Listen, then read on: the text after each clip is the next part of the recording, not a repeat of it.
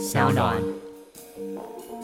所以下次当你在路边散步的时候，你真的不要小看三色堇，说不定它保湿能力比你的皮肤还要强呢。我如果皮肤上也有这种吸湿功能，不知道有多好，可以帮我省多少钱。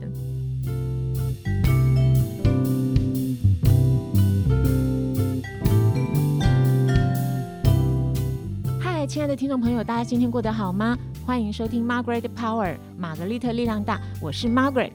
这前两集呢，我们讲了两集的保湿，可是我自己认为哦，如果你要做好保湿的话，还是要对保湿的成分有点了解，因为保湿它跟其他的保养呢不太一样。我自己觉得，如果身为一个消费者，然后你想要做保湿的工作，但是却对保湿成分不是那么了解的话，我觉得难免还是会有一点任厂商摆布的感觉。所以呢，如果讲到保湿的成分，我觉得当然一定首先基本上一定要讲的就是玻尿酸这个角色，因为玻尿酸呢是大家最常听到的一个保湿的成分。玻尿酸其实它很基本，那它本身呢其实也可以说是保湿界里面最好的一个成分。最主要呢是因为玻尿酸它本身吸收湿气的成分，它吸收水分的能力相当之强，一克的玻尿酸。它可以吸收比它本身重量多一千倍的水分，所以这是相当惊人的，多一千倍。大家不要觉得说一克跟一公斤好像没有差多少，但事实上这个比例非常的大。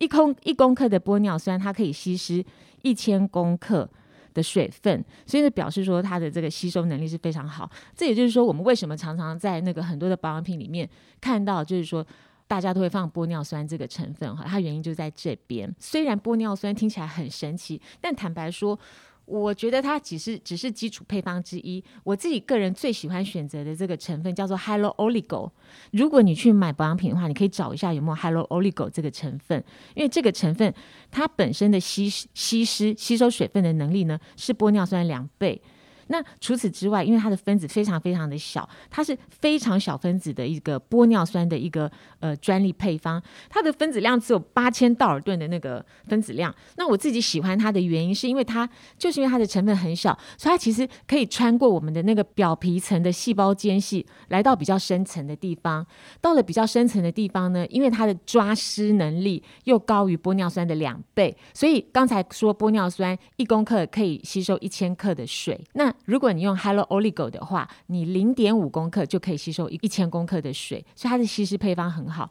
可是问题问题就是说呢，如果你使用这个成分的话，你一定要注意一点，就是你一定要大量的补充真正的水分，也就是你要多喝水的意思。所以通常晚上呢，我在擦完这个保养品之后，我就会好好的喝一杯水，然后休息一会儿再去睡觉。那早上起来也是一样。话说回来，我觉得其实保湿保湿最主要的原理还是要多喝水。我我不知道消费者之前有没有看到一则新闻，就是说蔡依林啊，她在路上被媒体拍到，她走在路上手上还是拎了一一个一公升还是两公升的大水壶，然后一直补充水分。其实啊，我觉得如果你要讲到保湿的话，补充水分还是最基础、最最基础的一个。方式，所以多喝水对身体一定有好处。那如果你用了这个 Hello Oligo 这个成分的话，你就再喝一一瓶水，一杯水下去，其实这个保湿效果就会非常非常的明显。那如果讲到了玻尿酸呢，我是觉得一定要讲一下它的表姐妹，它的表姐妹呢就是胶原蛋白，因为很多人会把玻尿酸跟胶原蛋白搞混，可是其实它们两个是不同的东西。我觉得胶原蛋白呢，它很重要，但重要的是它要存在我们的人体里面，也就是我们的骨骼啊，或者是结缔组织。里面，或者是我们皮肤的深层，然后呢，它才会让我们皮肤看起来 Q 弹。如果你只是在皮肤的外表擦胶原蛋白的话，事实上是没有这样子一个保湿的一个作用，它顶多只能让皮肤形成一个屏障。好，因为最主要是因为它分子量太大了，所以我自己个人呢，看到呃有些保养品。它如果说它是添加胶原蛋白来保湿，那我自己内心就会默默有一个小 OS，就会觉得说，如果我要把胶原蛋白擦在脸上的话，我不如去打一颗蛋，然后把里面蛋白捞一点出来，加一点水和一和涂在脸上，我想效果也是差不多。那你也不能说它不能保湿，因为它就是可以覆盖在皮肤的外面。只是说呢，如果你花大钱去买胶原蛋白来保湿的话，真的你还不如去买一瓶凡士林还比较有效。再来，我就要讲到一个东西，它叫做分子丁，就是神经酰胺。讲神经酰胺，我觉得好像太难了，因为这这这四个字其实还蛮难写的。可是如果提到 ceramide 的话，可能大家就会觉得比较耳熟能详。然后呢，我知道呃很多人他用来举例 ceramide 它本身的那个功能的一个例子，就是说很多人都觉得说我们的皮肤啊，就是砖块跟水泥的契合。那所有的砖块呢，就是我们的角质细胞，然后中间呢一定要用水泥把它粘起来。如果不用水泥粘起来的话，角质细胞呢就跟砖块一样，中间有细缝，然后你的水分就会源源不绝的，好像滚水一般的消失在那个空空气之中。那中间呢举的例子，这个水泥的这个角色，它就是 ceramide 分子丁，就是细胞间质。那我觉得细胞间质这也是一个很重要的一个东西，因为呢，如果你没有这样子的东西把我们的细胞粘在一起的话，那细胞它就会呈现一个很干燥的情况。那最严重的就是就是我们常见的干痒脱皮，然后脱皮到很严重的情况，你就可能会出现红肿、有伤口。好，但是那个那个那样子的情况，应该就不是失去水分，那样子就应该叫做受伤了。好，那 ceramide 这个东西呢，嗯，我自己也很喜欢用，不过我用它的时候，通常不是为了保湿，我通常是为了抗老，因为分子丁它在皮肤表面，它可以做到一个很好的一个修复的功能。哦，那当然，如果你的皮肤已经受伤到必须要用 ceramic 来修复的话，基本上你就你就不是没有水分这么简单了，你可能就是皮肤已经出现了一一个。呃，可能就是要接近于老化，或者是要出现细纹的这样一个状态。那这时候你选择的保养品可能就不能那么单纯，你可能要选择很很营养的成分，可能呃要油脂性要高一点的，或者是有其他的营养的东西，譬如说角鲨烯呀，或者是维他命 E 呀等等这种，或者是蓝铜这样子一个修复成分跟你的皮肤一起搭配，你才能够好好的就是维护好你的角质屏障。但不论如何，呃，ceramide 呢，它是一个很好的保湿成。成分，它的保湿功能就是用来锁水，一样的也是停留在皮肤的最表层。所以，我们一直讲讲讲讲到现在啊，大家应该都知道，大部分的保湿保养品呢，它最主要的功能还是是停留在皮肤的表面，让里面的水分不会被蒸发。所以，呃，我们借由我们自己喝水的这个动作，还是非常的必要。因为就像一盆花一样，呃，如果你不浇水，而一直在花瓣上面涂一些蜡，防止这些花的那个水分蒸发，其实是没有用的。但是讲到那个深层的保湿，也就是在细胞。包基底处，呃，做好一个深层保湿的一个动作呢。我有一个成分是一定要谈一下，这个成分它就是锁水磁石这个成分。这个成分我不知道大家有没有听过，但是呢，在有一些比较特殊的管道的保养品里面，它的确是会放锁水磁石这个东西。那大家看到这个名词之后呢，你千万不要以为你你使用了某些呃矿物质的东西，或者是你使使用了磁石这个成分在你的保养品里面，其实不是的。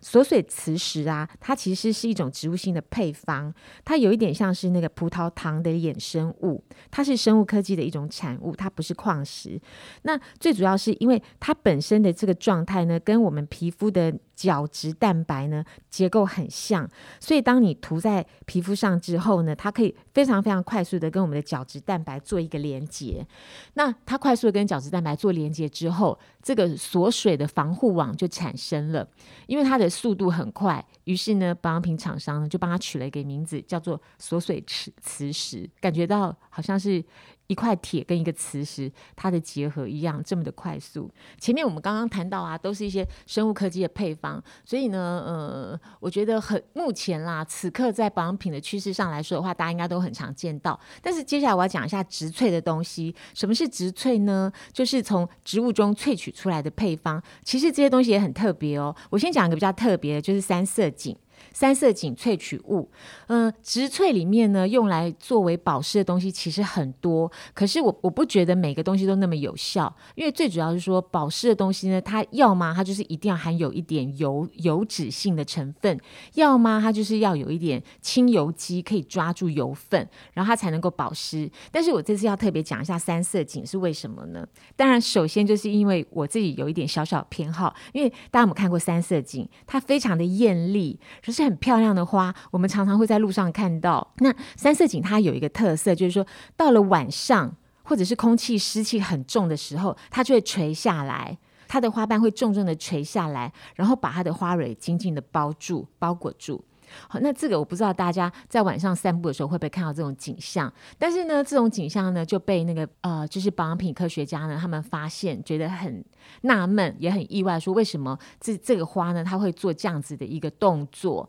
他们就发现说，三色堇它有一个特色，就是它的花瓣的背面啊，它有一些感应器，这些感应器只要感觉到空气中的湿气啊超过这个花朵所能够承受的一个呃比例之后呢，它们就会开开始吸湿，把空气中的水分吸进来，吸进来之后，整个花瓣就会变得很沉重。沉重的花瓣就会把它们的花蕊紧紧的包裹住，借此保护它们的花蕊不会受到潮湿或者是受到冻伤。然后，呃，化妆品科学家就因此去研究这个花朵背上的这些感应器，就发现说，这个花朵背上的感应器呢，它富含了很多的寡糖。那这个寡糖呢，它可以刺激水通道蛋白的合成。什么叫水通道蛋白呢？水通道蛋白这是一个很特别的一个蛋白质，它是处在角质细胞中，它借由这样子的一个蛋白质的增加，水分它可以很聪明的借由这样子的一个蛋白质呢。呃，导引到肌肤的表层，然后会增加表皮水分的一个键合的能力，然后提高它的保湿性。所以这是不是很特别？所以下次当你在路边散步的时候，你真的不要小看三色堇，说不定它保湿能力比你的皮肤还要强呢。啊，我如果皮肤上也有这种吸湿功能，不知道有多好，可以帮我省多少钱？好，我们讲到了三色堇，三色堇是很不错，又美又厉害。另外呢，再讲一个。比较温和型的，我们讲说三色堇她是一个艳丽的小姑娘的话呢，接下来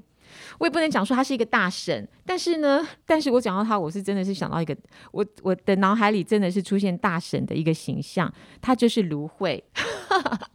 那我不知道听众朋友有没有芦荟的爱好者，可是毕竟我是从小时候就知道有芦荟这个东西，所以现在呢，到了我的年龄呢，我觉得芦荟跟着我成长，它也变成了一个大神。哎，话说回来，大神是很有用的，非常务实，大家不要小看大神。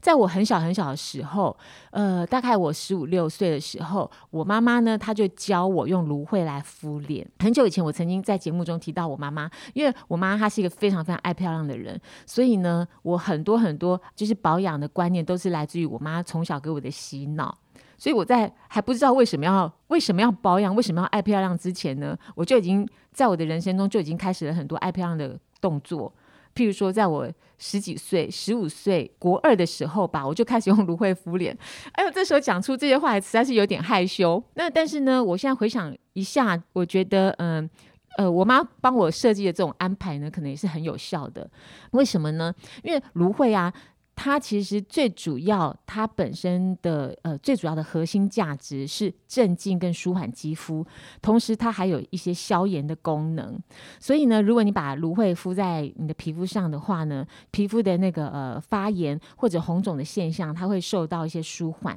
跟解决。那各位知道，如果你的皮肤表面呢，如果是呈现发炎的现象，当然它的保护能力就比较不足。如果你可以降低你皮肤的发炎现象或者是发炎可能性的话，你皮肤的防御力就会更好，所以很多人呢，他们会使用芦荟凝胶来做各式各样的保养。在这个保养的过程中呢，保湿它其实是一个很很重要的一个关键。所以呢，就是因为芦荟它本身有这样的一个特质，所以它如果加在你的保湿品呃保湿产品里面的话，其实就是有一种如虎添翼的一个效果。好，所以大家也会常常听到有保湿凝胶啊什么之类的，它就会加芦荟的成分。哦，对了，如果你是选择晚安冻膜来呃做夜间的保养的话，我是觉得你可以稍微留意一下。如果你的呃晚安冻膜里面有芦荟这个成分的话，我觉得效果会更好，因为它就是一个不油但是又具有保湿效果的一个东西。以上讲了那么多，总之呢，我想表达就是说，很多人呢，他呃在选择保湿产品的时候，可能就觉得只有玻尿酸一种选择。那这一集呢，我只是想让大家知道说，其实还有很多很多很特别的成分，它可以为你的皮肤呢带来很多的。水分，或者至少为你带来很多的保护。经由这一集呢，对于成分的说明，希望大家还喜欢，也希望对于你们呃去选择保养品的时候有很多的帮助。因为毕竟呢，对于那个成分的研究呢，是我自己个人很热爱的一件事情。以前当编辑的时候呢，我就是有收集了很多很多成分的呃它的解说。希望呢，接下来还有机会再为大家解说更多其他特殊的成分喽。这一集希望大家能够喜欢。如果你们希望还还希望听到什么样特别的呃内容，欢迎留言让我知道喽。我们下次见，各位拜拜。